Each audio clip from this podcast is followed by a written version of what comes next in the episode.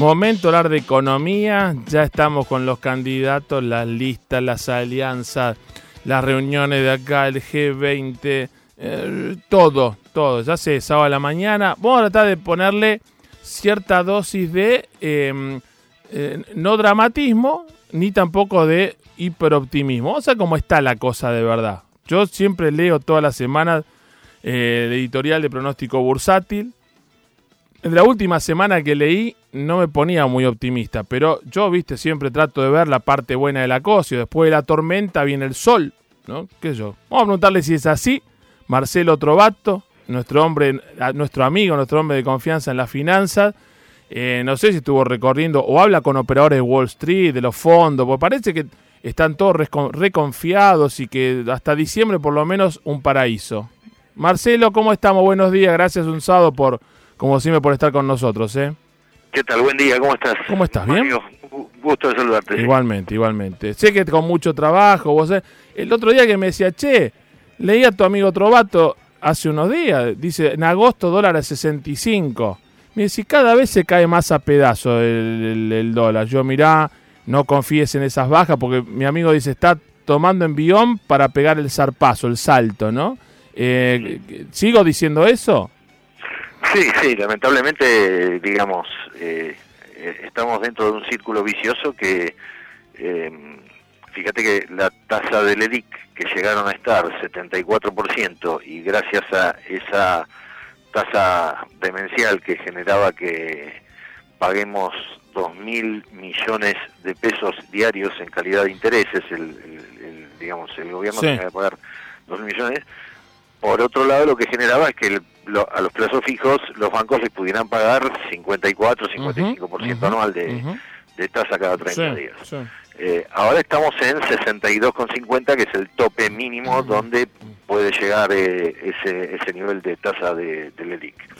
Al bajar al 62,50, los, los plazos fijos van a caer rápidamente en el orden del 40% anual. Eh, y seguramente van a perder contra la inflación. Mucha gente se va a dar cuenta que va a perder contra, contra la inflación. Y ahora lo que viene hacia adelante es pura incertidumbre electoral y, al compás de las encuestas que todavía no han llegado, pero es que seguramente a lo largo de ya, calculo que, el, que a lo mejor mañana, domingo, eh, tendremos una en algún diario eh, importante mm. y así sucesivamente. Y digamos, eh, se están fugando más de eh, dos mil millones de, dólares por semana. Eh, ¿Cuánto? Del sistema, dos mil millones de dólares por semana. ¿Que es ocho mil al mes? ¿Es eso? Es un número impresionante, ¿no? Ocho mil al mes. ¿Y, dónde sale? ¿Quién las pone esa? Y lo pone el gobierno, el ah. único que te vende es el gobierno. Ah. El único que vende es el gobierno y el, eh, un poco de la cosecha. Mm. Pero la cosecha ya se empezó a acabar, ¿no? Digamos. Eh, y digamos con este dólar tan barato, tan atrasado, digamos, eh, ya los este, el sector agrícola empieza a retasear sus, sus ventas porque ya por lo menos ya con las ventas que realizó cubrió sus, sus gastos primarios, digamos, ¿no?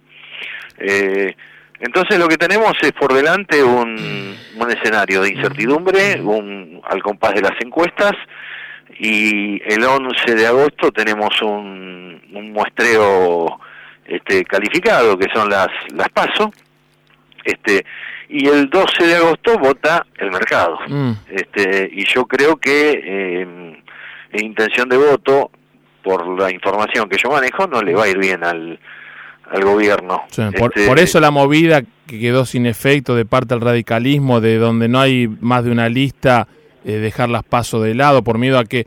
Ahora, yo te pregunto, ¿es, es así? Porque poner, supongamos que gana la fórmula FF en las pasos, ¿no? A la forma MP, a la fórmula MP, si FF Fernández Fernández, el otro es Macri Pichetto.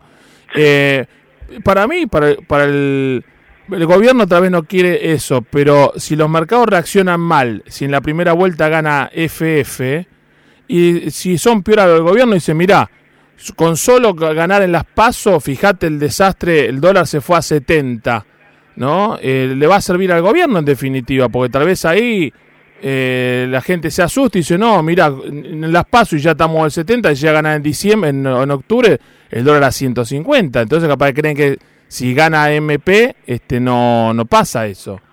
No, ¿Sabes lo que pasa? Que la gente vota con el bolsillo. Eh, y la economía real está muy mal, mm. muy mal. Hoy este, lo único que está haciendo el gobierno con una falta de escrúpulos mm. eh, totales es mantener la tasa de referencia, que son las LELIC, mm. eh, igualmente altas, porque 62% es una locura. Con eso con eso para de manos, sigue parando de manos a, la economía. Y, y, lo único que tiene para contener es el tipo de cambio que lo está trazando peligrosamente, peligrosamente, y finalmente, si el 12 de, de, agosto eh, el mercado reacciona negativamente, la gente lo, me parece que más que asustarse, lo que va a hacer es eh, correr en manada hacia, hacia el activo refugio y lo que va a generar es, es una, una situación este, que en este momento está atada con alambre producto de, de estas tasas de interés. Entonces, eh, la gente no la que se puede asustar es a lo mejor parte de la clase media, pero en el conurbano bonaerense y, y todo lo que es la provincia de Buenos Aires, que es un país dentro de otro país, esa gente dos semanas antes, eh, si las monedas no le hacen ruido en los bolsillos, va y vota, digamos, eso lo tenemos claro todos. La, última, eh, ¿crees que, viste el viaje de Pichetto por ahí con lo del fondo y los inversores y una pata peronista?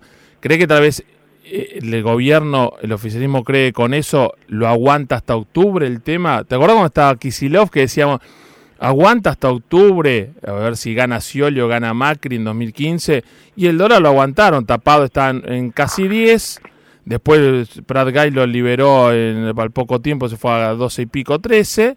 Eh, lo, ¿Crees que hay un, ya está cerrado que si si más o menos ellos lo pueden mantener hasta hasta octubre como para disimular en 40 no, no más de 48 ya 50 suena mucho pero de 48 49 yo lo veo muy difícil, yo lo veo muy difícil. Yo creo que el piso del tipo de cambio ya lo vimos y de ahora en adelante lo que vamos a ver es todos los días una una suba más grande o más pequeña en función de, cómo actúe el Banco Central. El Banco Central tiene un el Banco Central tiene un límite y hay 46 mil millones de dólares eh, potenciales demandantes de, de, dólar que son los tenedores de plazo fijo. Digamos. Eh, es una situación eh, complicada, complicada. Querido amigo. el Ahí va a ser mucho más complicado. Sí, es, eso. Lo que pasa estamos todos acá, que lío. Pero bueno, ojalá que ojalá no nos equivoquemos todos. Eh, te mando un gran abrazo, eh, como siempre, gracias, buen fin de semana. Igualmente para vos. Ahí está, mi querido amigo Marcelo Trovato con pronóstico bursátil y planteando un tema que se veremos. Ojalá que no, que, que nos equivoquemos con los pronósticos, que la cosa sea mucho, mucho menos complicada. ¿eh? Dale.